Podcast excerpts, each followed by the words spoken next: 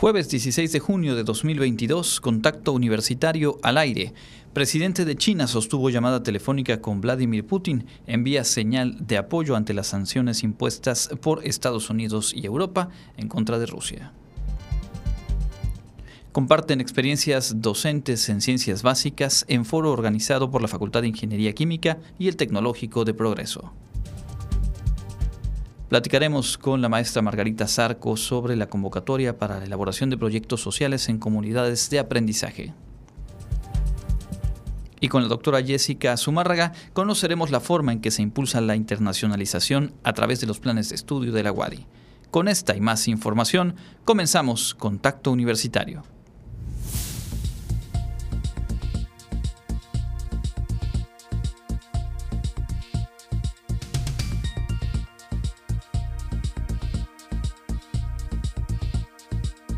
Contacto Universitario. Nuestro punto de encuentro con la información.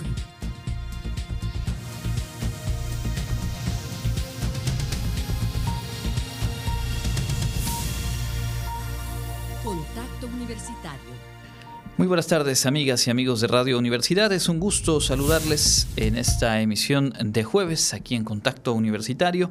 Por supuesto, invitándole a quedarse con nosotros los próximos 60 minutos. Mi nombre es Andrés Tinoco, junto con el equipo de producción y la asistencia técnica de Norma Méndez. Hoy estamos ya listas, listos para compartirles las noticias. Como decíamos en los titulares, el presidente chino Xi Jinping sostuvo lo que es la segunda llamada telefónica con Vladimir Putin desde el mes de febrero, cuando inició la invasión rusa a Ucrania.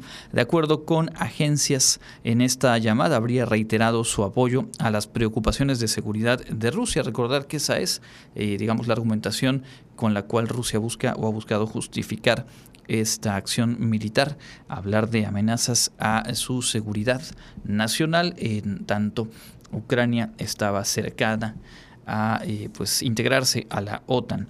Eso desde el punto de vista obviamente en ruso.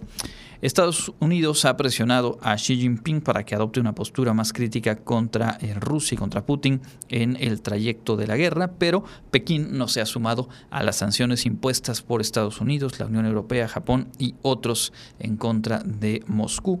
Xi Jinping y Putin mantienen una relación de larga data y en su mayoría han adoptado el enfoque en cuanto a asuntos de política exterior de mantenerse al margen de lo que compete a cada país. Eh, Putin, a su vez, habría ofrecido apoyo a China en temas que incluyen eh, los de Taiwán y Hong Kong, y además dijo que Rusia se opone a cualquier interferencia extranjera en los asuntos de China. Esta señal, obviamente, es significativa, tiene un peso específico cuando se trata de China como el segundo gigante económico en el mundo y se suma con lo que el domingo pasado ocurriera con el líder de Corea del Norte, Kim Jong-un, quien expresó su pleno apoyo al presidente ruso, reafirmando su postura de valorar la amistad de ambos eh, países y su voluntad, su voluntad, dijo, de expandir y desarrollar esa relación de acuerdo con las demandas de la nueva era y de las nuevas aspiraciones de ambos pueblos. Así que, de alguna forma, se manifiestan eh, pues dos personajes que tienen eh, en sí mismos un peso específico. Recordar que Corea del Norte entra en tensión desde hace largo tiempo por eh, poseer y haber llevado, eh, haber puesto en marcha una serie de programas de armamento, sobre todo en lo que tiene que ver con armamento nuclear. Y en el caso de China, bueno, pues el peso económico y la importancia eh, global que tiene desde hace ya algunos años China como contrapeso, como contraparte justo de la potencia norteamericana. Y en el último de los asuntos, en este avance informativo, le menciono que eh, pues la Reserva Federal del Banco Central de los Estados Unidos determinó ayer el mayor incremento en 28 años de su tasa de interés de referencia. Busca con ello contener la inflación, que al igual que ocurre en México y en muchas partes del mundo, pues se encuentra en niveles eh, muy, muy altos, algunos de ellos no vistos eh, por ya varios lustros en los Estados Unidos. Esto se espera impacte tanto en un control relativo a la inflación, como también en las economías de buena parte del mundo, México incluido, porque esta alza en las tasas obviamente tiene un impacto en las deudas. La deuda internacional, en este caso entre México y los Estados Unidos. Revisaremos otros temas de esta índole un poco más adelante. Ahora mismo compartimos lo más relevante que ha ocurrido en nuestra casa de estudios. Esta mañana, académicas y académicos de la UADI compartieron experiencias con pares de otras instituciones buscando fortalecer la formación de ingenieros. Karen Clemente nos cuenta los detalles la práctica docente, análisis transitorio en circuitos eléctricos, ambientes virtuales frente a los retos generados por la pandemia y el aprendizaje desde la perspectiva estudiantil en un curso a distancia son algunos de los temas del segundo foro de experiencias docentes en ciencias básicas para la formación de ingenieros. Este evento realizado este jueves fue organizado de manera conjunta entre el Tecnológico Nacional de México, el Instituto Tecnológico Superior Progreso y la Universidad Autónoma de Yucatán, además de la Red de Formadores de Ingenieros en Ciencias Básicas. Como parte del comité organizador, el profesor Iván de Jesús Maiken, del Instituto Tecnológico de Progreso, precisó que para esta segunda edición del foro se presentaron 15 ponencias con profesores de cuatro países y se espera la participación de 300 personas.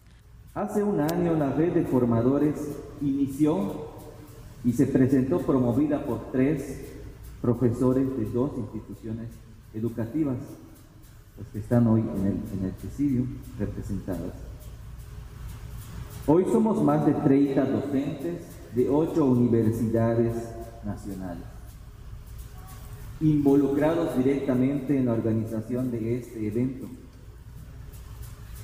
Reiteramos nuestro objetivo como el de visibilizar el trabajo docente del área de ingeniería y ciencias básicas por su parte, la directora de la Facultad de Química de la UADI, María Rodríguez Martín, destacó la continuidad de este evento que permite visibilizar la labor de los profesores en ciencias básicas, compartir prácticas e intercambiar conocimientos.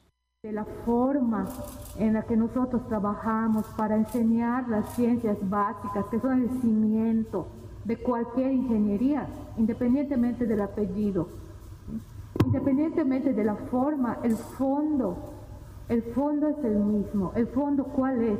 El fondo es el ingeniero que tiene que tener bien, bien cimentada la matemática, la física, la química. En tanto, el secretario administrativo de la Facultad de Ingeniería Química de la UADI, Roger Vargas Interian, puntualizó que las ciencias básicas tienen una gran relevancia en la formación de los ingenieros, pues un profesional con una formación deficiente en temas como matemáticas, física y química puede enfrentar diversas dificultades. Se debe apoyar desde todos los ámbitos posibles la realización de este tipo de eventos que fortalecen y enriquecen el aprendizaje del conocimiento y favorecen el avance de los jóvenes estudiantes de las carreras de ingeniería. Para Contacto Universitario, Karen Clemente. En otros temas, investigadoras e investigadores de la Facultad de Medicina Veterinaria y Zootecnia de la UADI participaron en un simposio internacional centrado en el control de parásitos de animales.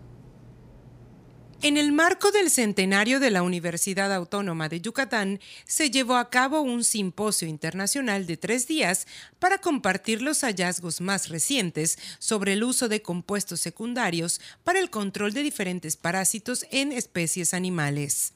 Durante el evento titulado Avances recientes en el uso de compuestos secundarios para el control de parásitos de animales, se conjuntaron 13 grupos de investigación provenientes de Dinamarca, Estados Unidos, Francia, Grecia y México. Durante la inauguración, el director de la Facultad de Medicina Veterinaria y Zootecnia, Hugo Delfín González, destacó que este evento es de suma importancia científicamente hablando. Desde varias ópticas. Uno, compendia el trabajo, compendiar el trabajo de tres equipos de investigación a nivel mundial sobre un tema que ha resultado muy relevante en los últimos años y que se muestra como una de las alternativas relevantes al uso de químicos y otras medicinas que se usaban antes y ahora tienen alternativas diferentes, ecológicamente más amigables y que son más compatibles con el bienestar animal. Entonces, el uso de compuestos secundarios para el control de parásitos que no son necesariamente medicinas, es una alternativa realmente interesante y que tiene mucho futuro en el corto plazo. Eso me parece muy relevante. Agregó que este encuentro también pretendió celebrar el trabajo sobre interacciones nutrición-parásito del doctor Hervé Joste, del Instituto Nacional de Investigación sobre Agricultura, Alimentación y Medio Ambiente de Francia, a lo largo de su fructífera y exitosa carrera que ha impulsado la búsqueda de compuestos secundarios de plantas en diferentes partes del mundo. Por su parte, el rector de la UADI, José de Jesús Williams, destacó que el tema del control de parásitos es una gran área de oportunidad en temas de investigación.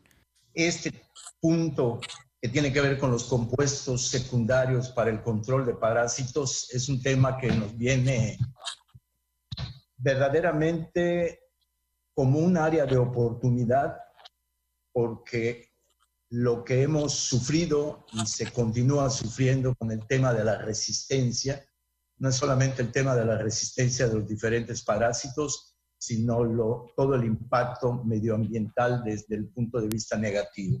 Por lo tanto, hay que mirar, y eso es lo que están haciendo ustedes como grupos de investigación, otras áreas de oportunidad durante la jornada se llevaron a cabo conferencias como avances sobre el uso de los compuestos secundarios en plantas para el control de nematodos en parásitos de bovinos, uso biotecnológico de hongos nematófagos y sus productos metabólicos, y avance del uso de plantas tropicales para el control de garrapatas y otros parásitos de animales, por mencionar algunos.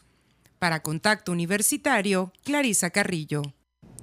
Ayer hablábamos aquí de eh, las fases que todavía restan en el proceso de ingreso a bachillerato en nuestra universidad. Las siguientes etapas que tienen que ver con presentar el examen diagnóstico de inglés y por supuesto el proceso de inscripción para las y los aspirantes admitidos. Karen Clemente reunió esta información y nos preparó esta nota. El pasado 10 de junio se publicaron los resultados del Exani 1 como parte del proceso de ingreso al sistema de bachillerato de la Universidad Autónoma de Yucatán. Ahora los 2.900 estudiantes que resultaron electos deberán continuar con los pasos correspondientes. Como parte de la etapa 5, los aspirantes admitidos deben presentar el examen diagnóstico institucional de inglés y el examen diagnóstico de tecnologías de información y comunicación. Estos se llevarán a cabo del 20 al 24 de junio. Aunado a esto como parte de la etapa 6, que corresponde al proceso de inscripción en las escuelas preparatoria 1 y 2, así como la unidad académica de bachillerato con interacción comunitaria, los jóvenes deberán registrarse entre el 1 de julio y el 8 de agosto. Durante esta fase deben ingresar a la página www.cisei.wadi.mx diagonal web, que es la página del Sistema de Información y Control Escolar. Esto para llenar su hoja estadística. Para ingresar deberán ir a la opción de acceso a alumnos de primer ingreso y escribir su número de folio y fecha de nacimiento. En el caso de las preparatorias 1 y 2 deben realizar el pago de cuota de inscripción seleccionando la opción de pago en línea o generando la ficha de depósito para hacerlo en alguna sucursal bancaria. Los montos para estudiantes extranjeros se pueden consultar en www.ingreso.wadi.mx diagonal bachillerato. Sobre la entrega de documentación, los jóvenes de nuevo ingreso deben seguir las indicaciones de la página del CISEI, adjuntar los documentos originales en versión electrónica o archivos digitalizados en formato PDF con un peso máximo de 1.5 megabytes. Los documentos que deben adjuntar son certificado de estudios completos de secundaria, acta de nacimiento, CURP, documento oficial probatorio de número de seguridad social. En caso de que estos sean rechazados en la plataforma, pueden entregarlos de manera presencial en la escuela donde fueron admitidos, los días 11 y 12 de agosto.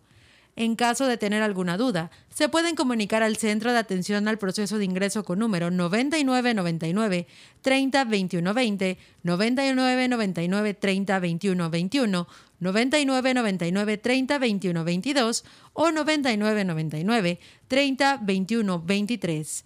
Para Contacto Universitario, Karen Clemente. Y además de este centro de atención, les recuerdo que en Facebook pueden buscar Wadi Ingreso Bachillerato. Ahí están infografías, diferentes ligas para consultar la información y obviamente la página principal, la página web ingreso.wadi.mx diagonal bachillerato para no perder obviamente ninguno de los plazos y completar el proceso para ser parte ya de la comunidad eh, Wadi. Vamos a cerrar este bloque de información universitaria con el proyecto Te invito a leer un trabajo eh, justo a nivel bachillerato para promover este hábito de la lectura. Para fomentar la lectura y el respeto de los derechos de autor entre los estudiantes y el personal educativo de la Universidad Autónoma de Yucatán, el Sistema de Educación Media Superior CIEMS realizó el primer encuentro de Te invito a leer. En el marco del Día Internacional del Libro y los Derechos de Autor, el CIEMS llevó a cabo esta jornada con el fin de crear una plataforma para los jóvenes y el personal en donde se enriquezca su formación mediante el intercambio de experiencias e información. Esta actividad forma parte de la tercera agenda del proyecto estratégico del CIEMS, promoción de la formación integral a través de actividades extracurriculares. Durante el encuentro, el estudiantado se registró como lector, presentando síntesis de libros, capítulos más interesantes, autores o críticas constructivas de sus lecturas favoritas. En él participaron un total de nueve estudiantes procedentes de las dependencias que conforman el CIEMS seis de la Escuela Preparatoria 1, uno de la Preparatoria 2 y otro más de la Unidad Académica de Bachillerato con Interacción Comunitaria UABIC, al igual que siete estudiantes de las escuelas que conforman la Red de Bachilleratos Universitarios Públicos a Distancia. Entre los libros y autores que se presentaron se encuentran El Hacedor de Estrellas de Olaf Stapledon, Aristóteles y Dante descubren los secretos del universo de Benjamin Alire Sainz y Buenos Presagios de Terry Pratchett y Neil Gaiman, por mencionar algunos. Esta actividad contó con la participación de docentes de las dependencias del CIEMS, que moderó cada una de las cuatro salas de lectura, así como personal de la coordinación del Sistema de Educación Media Superior en funciones de coordinación, logística y soporte técnico del encuentro.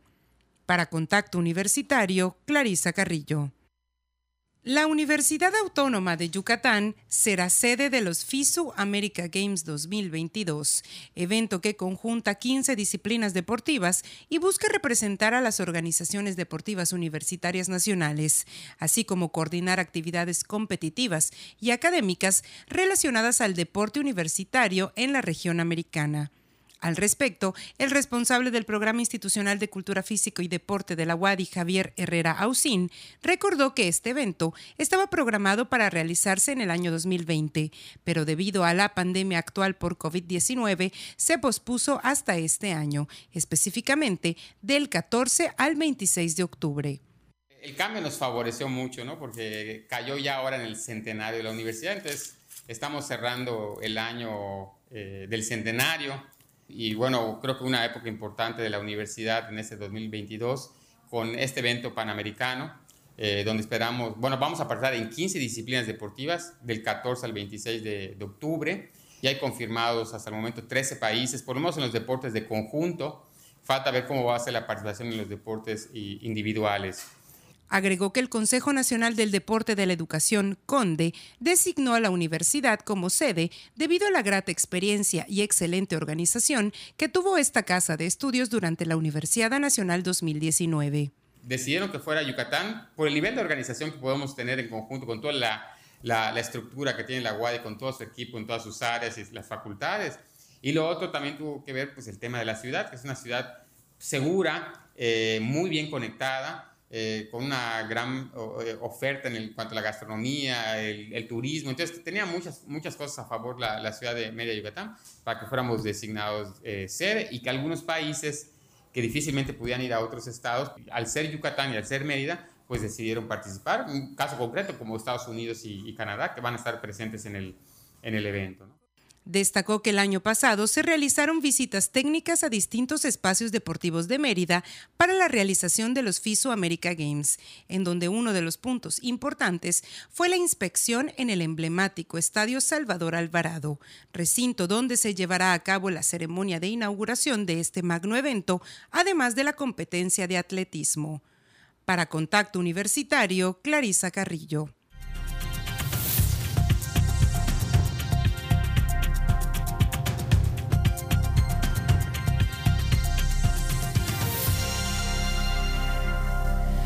Estamos ya en el espacio de entrevista. Este jueves nos da mucho gusto recibir en cabina a la maestra Margarita Zarco Salgado, jefa de la Unidad de Proyectos Sociales de la Universidad, y también al doctor José Alberto Rosado Aguilar, académico de la Facultad de Medicina Veterinaria y Zootecnia, y pues eh, quien es parte clave en un proyecto muy interesante de los proyectos sociales de la UADI que se desarrolla en Cantamayec y que ahora vamos a conocer a detalle, así como también el panorama, digamos, la actualización de en qué punto van los proyectos, las convocatorias de este tema que es sin duda eh, destacado y que es, es, muy bueno compartir con ustedes que eh, saben del trabajo universitario. Bienvenidos ambos y gracias por acompañarnos. Gracias, Andrés. Pues aquí estamos eh, ya recordando los platillos deliciosos que, que, hace ocho días, el miércoles, estuvimos en Cantamayé, pero ya nos platicará el doctor Alberto. yo quisiera comentar a tu audiencia que en esta gestión de los proyectos sociales de la universidad. El 31 de mayo pasado concluyó un proyecto global que amparó el trabajo de nueve años que tuvimos en la universidad de proyectos sociales bajo el título de Construcción de conocimientos transdisciplinarios para la atención a problemáticas significativas de localidades mayas en donde pues se desarrollaron 43 iniciativas a lo largo de estos años, eh, pues con la participación de diferentes dependencias de nuestra universidad, prácticamente profesores, profesoras y estudiantes de las 15 facultades estuvieron participando al frente de estos proyectos y pues con la participación también de personas de las comunidades, desde grupos escolares de preescolar primaria hasta bachillerato en diversos proyectos. Y, estamos, eh, pues en días pasados tuvimos el, seminario para presentar resultados de los últimos 19 proyectos, pero hemos estado incorporando a tres más, uno de ellos eh, que se ha financiado con recursos de el recital literario musical, que como tal vez recordarán algunos de ustedes, se hizo con el fin doble de celebrar la lengua maya y el aniversario de nuestra universidad, pero también de recaudar fondos para llevar a cabo proyectos sociales en localidades que la Fundación Kellogg no tiene elegidos como prioritarios y que pues también es meritorio e indispensable que se lleven a cabo estos proyectos. Y entonces pues esta generación de proyectos pues sí fue financiada con recursos de la Fundación Kellogg y pues llegamos a, un término y afortunadamente pues vamos a empezar con una nueva generación de proyectos que ha sido un nuevo proyecto aprobado y estamos próximos a lanzar la convocatoria. Magnífico. Y es que hemos platicado aquí en diferentes momentos de la forma en la que pues ahora tomamos nota. En nueve años se ha ido eh, pues haciendo común, cotidiano en el trabajo de la universidad, integrar equipos multidisciplinarios, interdisciplinarios, sumar académicos, investigadores, estudiantes e ir a dialogar, ir a construir conocimiento, a compartir conocimiento eh, con las comunidades del interior del Estado. Y pues son 43 iniciativas. Me imagino que la expectativa eh, se junta con ya la posibilidad de ver resultados, de ver autogestión en las personas que han participado, de seguir construyendo más allá del marco de, los propios proyectos y obviamente el interés de que surjan nuevos, pues, nuevas eh, propuestas y pendientes de esa convocatoria, por supuesto. Eh, a este punto, digamos, qué balance, qué recuperación, qué retroalimentación de pues estos primeros nueve años con proyectos sociales. Sí, fíjate, Andrés, que en este 2022 se cumplen diez en realidad. Eh, han sido generaciones de tres en tres, pero por la pandemia nos extendimos un poquito, pero empezamos el desarrollo de los proyectos en 2013. Em, em, entonces, comentarles que em, se han eh, realizado proyectos de sistematización y de evaluación de los proyectos. Ahorita estamos llevando a cabo ejercicios de evaluación en cada uno de los proyectos estableciendo la ruta de cambio, cuál fue la hipótesis de trabajo que llevó a los profesores y profesoras a desarrollar sus proyectos, qué pensaban ellos que podía cambiar de la realidad social a través de qué tipo de acciones. Y estamos llevando a cabo esos procesos. Y también se han llevado a cabo la sistematización de las experiencias. Y de los 24 primeros proyectos ya se ha concluido.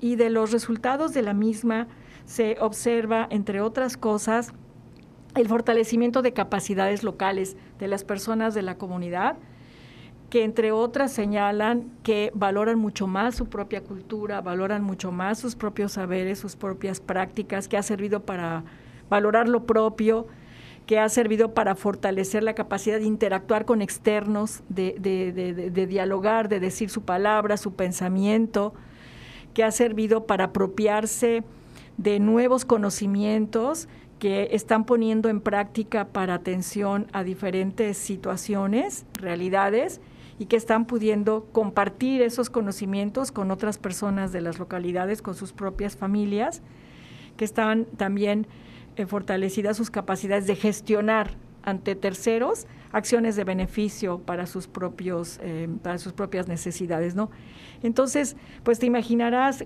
el reto de, grande de evaluar el impacto en grupos escolares que asumen la prevención del abuso sexual en grupos de escolares que revisan la violencia reflexionan y generan alternativas para manejar emociones y relacionarse de una manera más eh, sana, sin, sin agresiones. Y así cada, cada uno de los 43 proyectos ha supuesto la atención de una problemática determinada. En el caso que nos va a platicar hoy el doctor Alberto, pues ya nos platicará de cómo justamente esos conocimientos, qué tipo de conocimientos se fortalecieron en las familias participantes, porque ese es el caso, ¿verdad? Claro. Además de lo que han sido los aprendizajes y la incidencia en la formación integral de estudiantes que han participado en los proyectos, ¿no? Tanto de licenciatura como de posgrado. Entonces son un sinnúmero de aprendizajes y sin duda de áreas de oportunidad, de retos. Y justamente en esta octava generación que vamos a lanzar, estamos recuperando las fortalezas del modelo, pero también revisando cómo incidir en aquellas áreas de oportunidad que, van a, fortalecer la propuesta de estos proyectos, ¿no? En donde, por ejemplo, en la metodología, ¿qué tipo de metodología de investigación es la más favorable?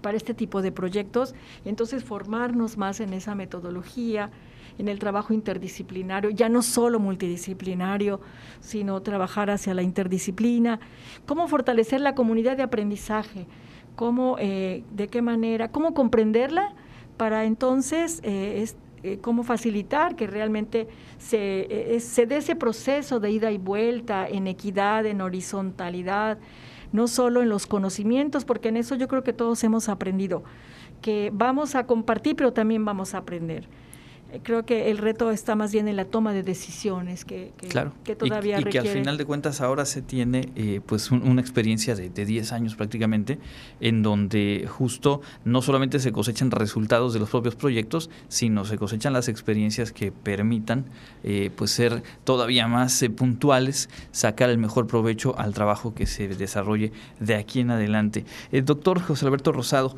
en el caso de, del trabajo que han realizado en Cantamayec ¿cuál fue, digamos, el punto de partida? ¿Cuál es eh, la materia con la que se trabaja? Y a este punto, eh, ¿qué es lo que podría compartirnos del, trecho recorrido?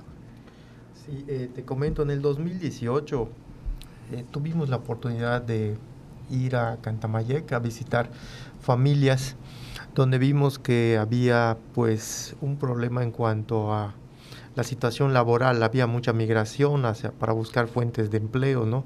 Por lo tanto, eh, era gente que necesitaba recursos y generalmente eh, ellos lo que hacían era criar animales de traspatio para tener para comer y también vender este, pues los excedentes que tenían para pues tener un poco de recursos, ¿no?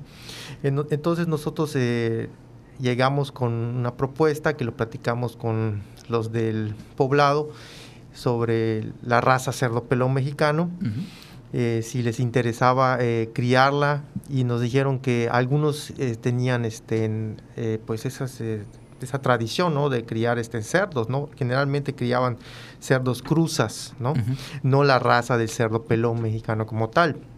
Entonces les interesó mucho porque es una raza que tiene este, características rústicas, que está adaptada al ambiente, que puede ser alimentada con los restos de la milpa, de comida y no necesariamente con alimento comercial como el cerdo americano. ¿no? Y de ahí pues nació el proyecto y, y, se les dio 16 marranas a estas familias y cuatro sementales y de esto pues dos años este, después ya teníamos más de 270 cerditos en, en, esas 16 familias y teníamos igual un acuerdo, eh, o tenemos un acuerdo, mejor dicho, con una asociación que se dedica a este, el comercio de este cerdo.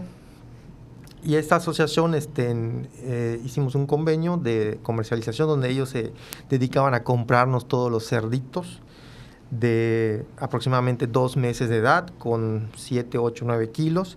Entonces la gente estaba contenta porque producía, rápido veía su dinero y no tenía que engordar a los cerdos hasta los 5 o 6 meses, ¿no? Y este, esto, esto iba bastante bien. hasta que nos, nos pegó la pandemia, ¿no? nos pegó la pandemia en el 2020 y ahí este, se empezaron a, limitar las canales de comercialización, ¿no? Porque se le cayó lo que es las ventas a, esta asociación y ya la gente pues tenía animalitos ayer en, rezago que ya no se compraban y eh, eh, pues tuvimos que adaptarnos, ¿no? La gente este, tuvo que eh, pues engordar a estos cerditos, venderlos para carne, para platillos procesados o autoconsumirlos, ¿no? Entonces, de esa manera, poco a poco ellos fueron saliendo y también utilizaban a estos animales como eh, autorreemplazo, ¿no? En algunos casos, y de esa forma se fue solventando este, este, esta problemática, ¿no? Y ahora pues hemos salido... Pues, Exactamente, eso, eso quería preguntar. Ya en este punto, después de dos años de la contingencia sanitaria, eh, ¿en, qué, ¿en qué lugar se encuentra, digamos, cómo se, cómo se ha eh, recuperado cierta consistencia para que después derivemos a, este evento que tuvieron la semana pasada, que nos habla justamente pues de, de un momento mucho mejor respecto a lo que seguramente hace dos años, año y medio se estaba pasando, ¿no? Sí, es correcto. Eh, esto pues fue en el 2020, como te platiqué. En el 2021 ya se empezó a superar toda esta problemática, todas estas adaptaciones que se tuvo que hacer con las familias y este, se retomó la parte final del proyecto porque debió haberse terminado en el 2021. Sin embargo, pues subimos una prórroga de un año debido a, esta, a, la, a la contingencia y las familias este, querían seguir participando y lo que era la meta era primero entregar un manual de producción técnica, hacer un concurso de platillos para fomentar el consumo de la carne de cerdo pelón, eh, hacer un este, mm, video del manual de la producción técnica y un recetario que iba a salir de el concurso que hicimos la semana pasada, el 8 de junio, ¿no? Ahí en Cantamayec. Eh, la gente respondió muy bien a pesar de que pues estuvimos un tiempo eh, distantes por esto de la pandemia, eh, siguieron participando, se involucraron mucho y se, se vieron involucradas en el concurso nueve familias, nueve familias que formaron tres grupos, ¿ok? Y de esos tres grupos este, hubo un grupo que fue el que hizo dos platillos con relleno negro y carnitas estilo Michoacán. El segundo grupo hizo la, la cochinita pibil, platillo tradicional. Pero, esta vez con cerdo pelón. Exactamente, todo con cerdo pelón. Y es lo que es tradicional es que es enterrado como tal, no es horneado como se hace aquí en la ciudad, ¿no? Híjole, nos, agarran con hambre también. sí. Hacemos el esfuerzo para que la entrevista fluya porque se antoja. ¿Y el tercer equipo? Y el tercer equipo eh, hizo pokchuk y frijol con puerco. Eh, y este platillo este, ganó el primer lugar, el frijol, con, puerco, ¿no? Entonces, este, como segundo lugar, pues estuvimos al relleno negro, que estaba delicioso también. Y como último lugar a la cochinita pibil. Entonces todos tuvieron un premio, ¿no?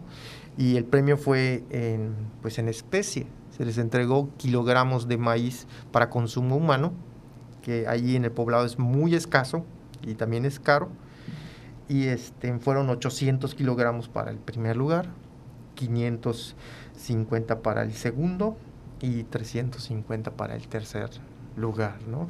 Y además se les entregó como un premio sorpresa unos cuchillos tipo chef y estaban muy contentos, a cada participante se le entregó, ¿no? Es decir, que ya se, se, cumple, digamos, con ese que es uno de los objetivos o de, los trabajos del propio proyecto, pero además me imagino que lo que se construye es también esta dinámica de interacción entre las familias, entre las familias y el resto de la comunidad, donde ya, como ha ocurrido en el resto de los proyectos, seguramente se identifica y se sabe que de unos años para acá se está trabajando en esta dinámica y seguramente hay un efecto por ahí que, que alcanza al resto de la comunidad. ¿Con qué, con qué balance, digamos, eh, que se queda usted a este punto del, proyecto respecto al punto de arranque de hace cuatro años y lo que se ha conseguido? El balance, cuando nosotros iniciamos, pues había pues, este, cierta desconfianza, ¿no? A ver qué, qué iba a pasar, ¿no? pero como veníamos con apoyos, este, en recursos que les interesaban, pues los que realmente estaban este, interesados en, esto se, involucraron. ¿no? Y luego, conforme fue pasando eh, el tiempo y fueron viendo resultados, hubo gente que ya se quería este, meter de otras comunidades, ¿no? se querían involucrar, por eso esto es lo, importante que se puede expandir este tipo de, proyectos. ¿no? Y al final de cuentas, eh, nos quedaron eh, familias que están realmente interesadas en continuar con esta actividad, que ya tienen, aparte de los saberes tradicionales en la crianza de cerdo pelón, ya tienen la parte técnica eh, en la producción, ¿no? Y el producto, pues, como les dije, es un manual que ya, ya está listo, este, está en, la imprenta para el tiraje final, que se les va a entregar no solo a la gente que, estén participó, sino también a cualquiera que esté interesado, también a estudiantes o incluso técnicos que estén interesados en la producción del cerdo pelón. Entonces, al final nosotros lo que tenemos es la confianza de la gente, tenemos la fe y tienen esperanza en que pues se va a continuar con el proyecto otras metas y objetivos. ¿no? Claro, y aprendizajes para ellos, aprendizajes, para compartir con, la comunidad y pues además el orgullo seguramente para, para estas familias de ser parte de un manual que hoy por hoy les ha venido a, ayudar en esta búsqueda justo de una mejor calidad de vida y podrá tener ese mismo impacto en mucha más gente. Es un botón de muestra, digamos, de lo que son los proyectos sociales, del trabajo que se ha realizado en diferentes sitios del interior del Estado por parte de nuestra universidad en colaboración, en diálogo con la gente de las comunidades y pues por todo ello les agradecemos mucho el haber estado aquí. No sé si hay algo más que quieran agregar, pero por nuestra parte eh, el agradecimiento y el reconocimiento también por el trabajo que se está haciendo. Sí, gracias. Pues yo nada más quisiera destacar que ah, comparto y, voy, viajo con el doctor Alberto y su equipo, conozco el proyecto, pues esas habilidades técnicas para hacerla de médico eh, local en la, en la, salud de los animalitos, ¿no? que son parte de las competencias que se han fortalecido. Y a nivel general, nada más, de decirte que pues estaremos la próxima semana lanzando la convocatoria de proyectos sociales y también una nueva de proyectos de innovación social, que es una, ah, interesante, habrá que platicarlo también. Sí, sí, sí, una novedad dentro de la Buenísimo, pues estaremos ahí al pendiente y por supuesto siempre compartiendo con nuestra audiencia la información, los resultados. Yo siempre lo digo cuando hablamos de responsabilidad social universitaria, híjole, es que en primerísimo lugar está la labor de los proyectos sociales por esas historias individuales, pero que son colectivas y que han construido a lo largo de estos 10 años. Así que enhorabuena y muchas gracias por habernos acompañado. Gracias, Andrés. muchas gracias, Andrés, y a tu amable auditorio. Es el doctor José Alberto Rosado Aguilar, profesor de la Facultad de Medicina Veterinaria y Zootecnia, y la maestra Margarita Sarco Salgado, responsable de la unidad de proyectos sociales de nuestra casa de estudios. Vamos a hacer una pausa, tenemos más al volver.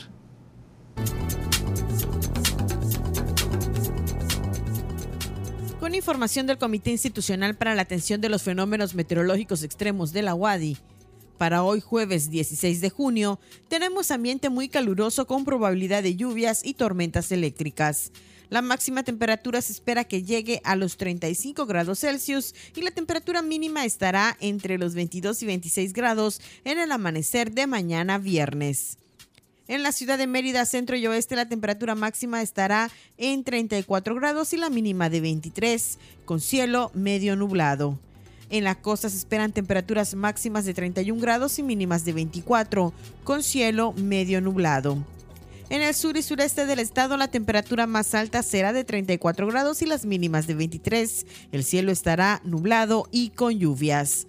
En el este y noreste de Yucatán tendrán como máximo 34 grados y una temperatura mínima de 22. Para Contacto Universitario, Elena Pasos.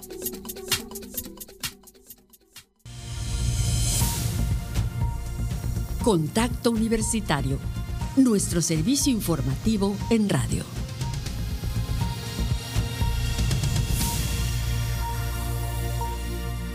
Ya estamos de vuelta en contacto universitario en esta emisión de jueves. Muchas gracias por su sintonía. Un poco más adelante tendremos lo más relevante de la información local e internacional, pero antes de todo ello y como hacemos eh, cada dos semanas, vamos a acercarnos y a compartir la labor de internacionalización que se desarrolla en diferentes espacios de nuestra universidad y hoy en particular vamos a conocer un poco cómo se impulsa la internacionalización desde el modelo educativo, desde los programas de estudio que se imparten en nuestra institución. Y para ello está con nosotros la doctora Jessica Zumárraga Ávila, jefa del Departamento de Innovación e Investigación Educativa. Muchísimas gracias por acompañarnos. Bienvenida.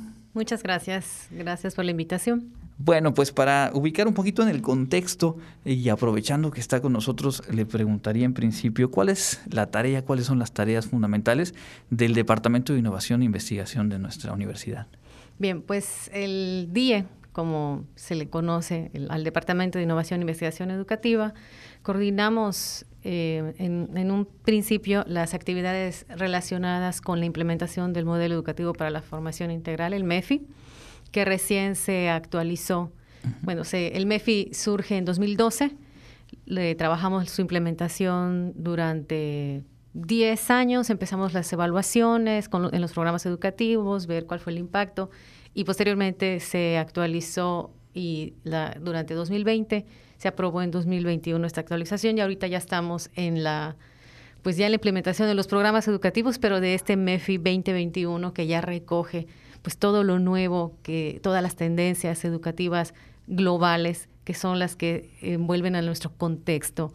¿no? Entonces, bueno, eh, ahí trabajamos lo que tiene que ver con el MEFI, también la modificación de planes de estudio, la formación y habilitación del personal académico, estudios de pertinencia social, que igual están vinculados con la modificación de los planes de estudio, también aspectos de la formación integral, la movilidad de, interna de los estudiantes con el catálogo institucional de asignaturas libres, eh, evaluación docente y bueno temas también de, formación en educación virtual y, otras cuestiones que, están vinculadas por supuesto con la innovación y la investigación.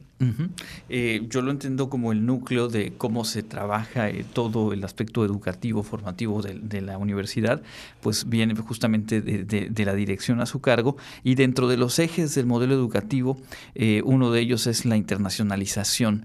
¿Desde qué mirada, digamos, con qué perspectiva eh, se trabaja para aterrizar en acciones concretas, en estrategias, precisamente ese eje de, la internacionalización.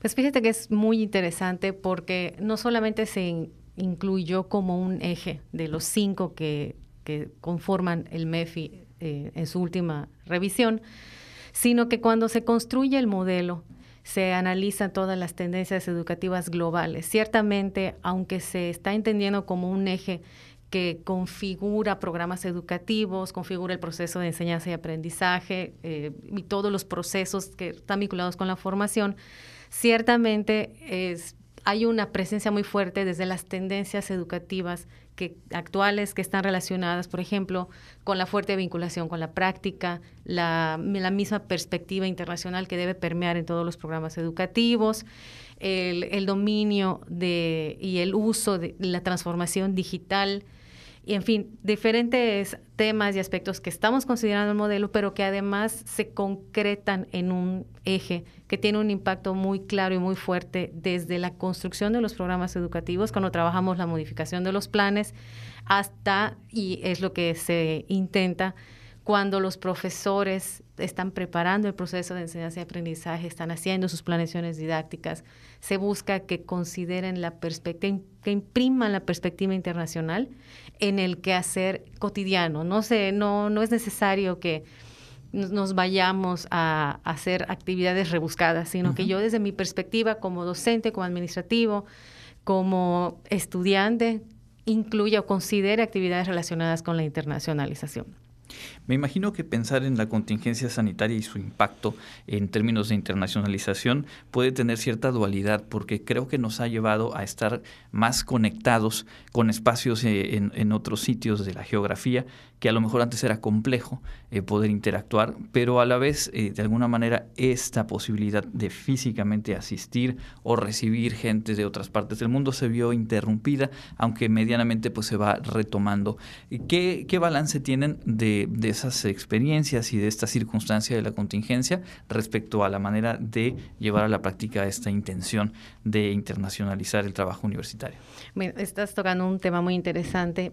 Em, cuando, eh, antes de la pandemia, estábamos viviendo un proceso en el que estábamos procurando hacer una transformación, una transición de mirar todo presencial a empezar a incorporar ya los, los entornos virtuales de aprendizaje en, en, la vida, en la vida eh, cotidiana de estudiantil, ¿no? Sin embargo, viene la pandemia y este trabajo, esta inercia que ya llevamos se aceleró por necesidad y finalmente, pues hubo un impacto y un cambio muy positivo que permitió flexibilizar procesos, em, entender que hay una, una, un mar de posibilidades más allá de la presencialidad.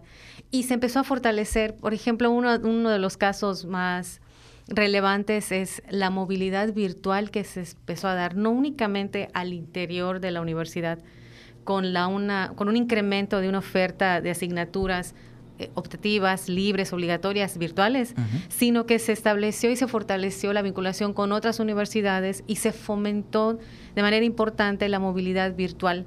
Eso ha fortalecido mucho la formación de los estudiantes porque han tenido la oportunidad de, de cursar asignaturas de diferentes universidades en diferentes países y crear vínculos de relación, no únicamente por eh, ver la perspectiva de cómo otra universidad aborda la enseñanza y el aprendizaje, sino de entre estudiantes, ¿no? Entonces ya empiezan a desarrollar otro tipo de proyectos, empiezan a vincularse, de pronto salen noviazgos ahí que finalmente pues son estudiantes jóvenes, ¿no? Que tienen allá el, pues toda la energía y todas las ganas. Y las experiencias que se han recogido de eso ha sido muy muy padres. Y, y creo que es algo que llegó para quedarse y que ayudó para que podamos realmente irnos transformando y fortalecer esas estrategias de internacionalización. Claro, y que además eh, seguramente que son más las y los estudiantes que han tenido acceso a estas experiencias de movilidad, en tanto obviamente el gasto, la inversión, pues es mucho, mucho menor que lo que era una estancia de movilidad presencial que sabíamos eh, pues puede poner eh, ciertos parámetros o ciertas limitantes. Ahora mismo con la virtualidad, pues esta experiencia de cursar una materia de una universidad en otra parte del mundo, pues es desde su propio sitio y ya en un ámbito eh, virtual en el cual pues nos venimos desempeñando todas, todos, por lo menos los últimos dos años a partir de, la contingencia. ¿Cuáles serían algunas de las metas, algunos de los objetivos al corto, mediano plazo para continuar, digamos, aprovechando eh, este fortalecimiento de eh, las capacidades para, para vincularse a nivel internacional? Bien, pues eh, una de las estrategias que ya empezamos a trabajar, que está vinculada con la modificación de los planes de estudio, es precisamente que se contemple en, la, en el diseño de los programas la incorporación del aprendizaje de inglés y otras lenguas. Ahorita, por ejemplo, se considera el requisito de inglés, del dominio del inglés en los programas de licenciatura como es un requisito de permanencia. Sin embargo, cuando trabajamos ahora la actualización del MEFI, estamos considerando que el, el inglés se fortalezca. Hay estudiantes que cuando ingresan a los programas educativos ya tienen un dominio avanzado de la lengua. Entonces, lo que estamos buscando es que quienes ya tengan ese dominio em, mejoren sigan practicando y además pudieran tener la oportunidad de aprovechar para un segundo, tercer idioma, ¿no? Esa es, es una meta que se irá dando. Ahora pues ya, ya se logra que todos los estudiantes al egresar de licenciatura pues tengan un dominio de, de, inglés, ¿no? Que es el B1. También se pide como requisito para ingresar a los posgrados. Entonces, lo que se está buscando es, además de, de bueno, trabajar en las características de los planes de estudio, crear otras condiciones que favorezcan estas cuestiones de internacionalización. Por ejemplo, la movilidad virtual, como comentábamos hace un momento, es algo sumamente importante. el establecimiento de vínculos con empresas de corte internacional. Tenemos presencia aquí en el estado de empresas internacionales que están buscando estudiantes que puedan fortalecer su formación o acompañar su proceso de formación en una estancia que pudieran ellos, eh, pues bueno, vivir lo que ya sería la experiencia real de trabajo y que luego cuando egresen, pues ya ellos puedan tener o haber vivido esta experiencia. No es lo que ya conocemos como programas educativos duales en los que la empresa y la escuela se fusionan para ir mejorando la formación, que es una tendencia global. Y otra cuestión muy importante es formar ciudadanos para el mundo, vinculado fuertemente con, con, esta responsabilidad social que tienen los estudiantes. Hace, escuchaba que estaban hablando aquí con, con Margarita Zarco, y, todos los programas sociales. Esa es una tendencia sumamente importante y relevante para, para formar ciudadanos y personas responsables para el mundo, que puedan adaptarse a un contexto global, que así yo me quede en, en Mérida, Yucatán como tal, sepa que estoy inmerso en un contexto que está cambiando que está vinculado con otros lugares, con otras personas y que tenga incluso la capacidad de, a lo mejor a través de tecnologías de la información, eh, de, trabajar de manera multidisciplinaria con personas de todos lados del mundo. ¿no? Entonces, el fortalecimiento de los planes de estudio, el fortalecimiento del proceso de formación integral para formar ciudadanos responsables socialmente y que puedan desempeñarse en un mundo global pues es eh, completamente una mirada más rica, más abierta, eh, más pendiente de, nuestro entorno en sentido amplio y creo que es eh, muy interesante como cada dos semanas conocer digamos diferentes capas de la forma en la que la universidad se viene impulsando, consolidando este, esta presencia y este trascender en el ámbito internacional a través de los planes de estudio, a través de las y los egresados, a través de proyectos de investigación. Y pues le agradecemos mucho el haber compartido con nosotros esta información, creo que para quien nos escucha y es parte de la comunidad universitaria, también nos invita desde nuestra posición, desde nuestra área, a incorporar esta mirada, ¿no? Eh, eh, que la Guadicia Global 360 grados y creo que pasa mucho desde lo que cada una, cada uno podemos ir incorporando a nuestra forma de entender la tarea en la que estamos abocados. Muchísimas gracias. Muchísimas gracias por la invitación. Es la doctora Jessica Zumárraga Ávila, jefa del Departamento de Innovación e Investigación Educativa de nuestra universidad. Nosotros vamos a escuchar lo más destacado de la información local.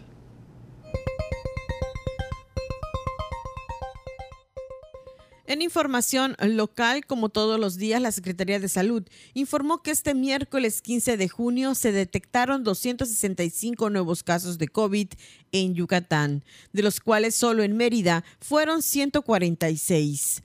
Hay 12 personas enfermas que se encuentran en hospitales públicos y en aislamiento total. No se reportó fallecimientos, por lo que la cifra se mantiene en 6.938 personas muertas. El director general del Instituto de Seguridad y Servicios Sociales de los Trabajadores del Estado, Pedro Centeno Santaella, anunció hoy en Mérida medidas en busca de mejorar la atención de sus derechohabientes en Yucatán. Entre las medidas figura la transferencia del Hospital Regional de Alta Especialidad de la Península de Yucatán al ISTE se explicó que con este convenio el ISTE dejaría su viejo edificio en la colonia Pensiones, que ya está desahuciado por su antigüedad. Otra medida que anunció el doctor Centeno es la atención a los trabajadores de Pemex que viven en Yucatán mediante un convenio con esta paraestatal y la clínica del ISTE en Susula, con lo que se resolverán de fondo las constantes quejas de los jubilados y pensionados de Pemex que recurren a bloqueos de las instalaciones petroleras y se garantizará la atención médica y medicamentos. También ofreció basificar al personal de salud que estuvo en primera línea de atención del COVID-19. Se trata de 5 mil trabajadores que tendrían su plaza laboral definitiva. El transporte público de Mérida tendrá nuevas modificaciones en su proceso de modernización que realiza el gobierno del estado, informó el director del Instituto de Movilidad y Desarrollo Urbano Territorial, Rafael Hernández Cotasec. Las principales modificaciones en puerta de este plan de modernización incluye el pago por kilómetro que recorran los autobuses en vez que los concesionarios dependan del cobro del boleto. La renovación de 100 a 200 autobuses con 20 años de antigüedad que estén en deplorables condiciones para dar el servicio mediante bono a los concesionarios. La creación de dos nuevas rutas que atraviesen la ciudad de norte a sur y oriente a poniente. La creación de tres rutas que darán servicio hasta las 3 de la madrugada. La reordenación sustantiva de las rutas Circuito Metropolitano y Circuito Colonias y construcción de tres centros de transferencia de pasajeros en Cauquel, Humán y Canacín. También se plantea el cobro por tarjeta electrónica en todo el sistema, como está la ruta periférico. Para Contacto Universitario, Elena Pasos.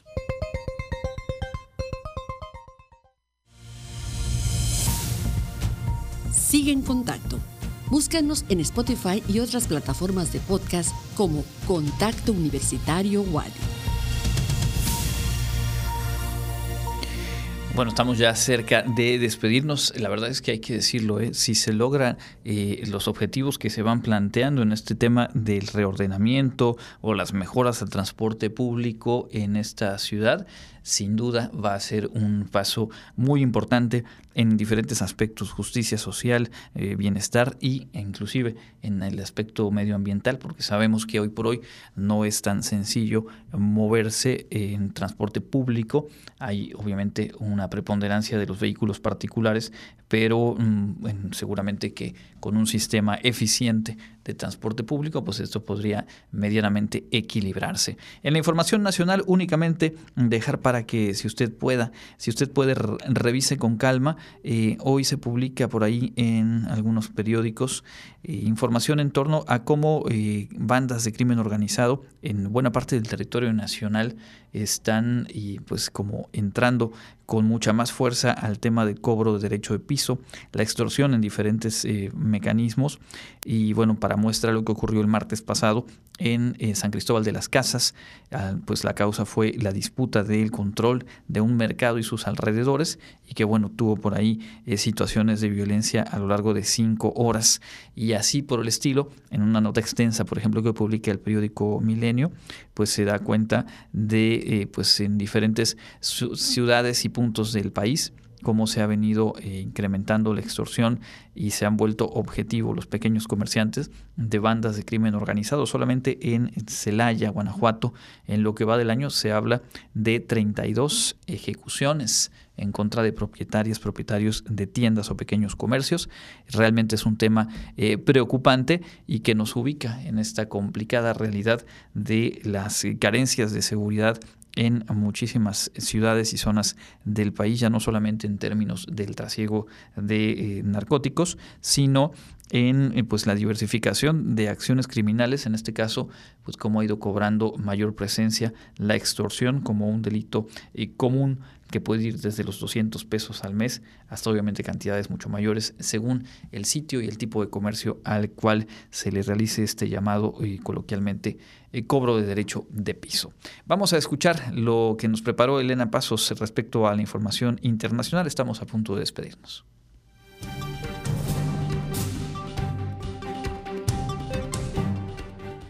En el ámbito internacional, después de cinco semanas de descensos en las muertes por coronavirus, el número de decesos reportados en todo el mundo creció 4% la semana pasada, según la Organización Mundial de la Salud. En su informe semanal sobre la pandemia, la Agencia de Salud de Naciones Unidas dijo este jueves que 8.700 personas murieron por COVID-19 la semana pasada, con aumentos del 21% en América y el 17% en el Pacífico Occidental. Como muchos países han reducido la vigilancia y las pruebas, sabemos que esta cifra está subestimada, dijo esta semana el director general de la OMS, Tedros Adhanom Ghebreyesus. No hay un nivel aceptable de muertes por COVID-19, añadió, dado que la comunidad global ya tiene las vacunas, medicinas y herramientas de diagnóstico para frenar el virus. Aunque muchos países ricos en Europa y Norteamérica han abandonado la mayoría de sus restricciones contra el virus, la extrema política china ha puesto más pruebas masivas, cuarentenas y aislamiento para cualquiera que tuviera contacto con un infectado. Las autoridades estadounidenses dieron otro paso esta semana hacia la autorización de vacunas contra el coronavirus a los niños más pequeños, después de que los asesores de la Administración de Alimentos y Medicamentos de Estados Unidos, FDA, por sus siglas en inglés, dieran luz verde a las vacunas de Moderna y Pfizer Biotech para menores de 5 años. Los expertos externos votaron de forma unánime que los beneficios de las inyecciones superaban a cualquier riesgo para los menores de 5 años, unos 18 millones de niños son el último grupo de edad en Estados Unidos sin acceso a las vacunas contra el COVID-19 y muchos padres esperaban con ansiedad la vacuna para proteger a los pequeños. Si se superan todos los trámites, las vacunas deberían estar disponibles la semana que viene.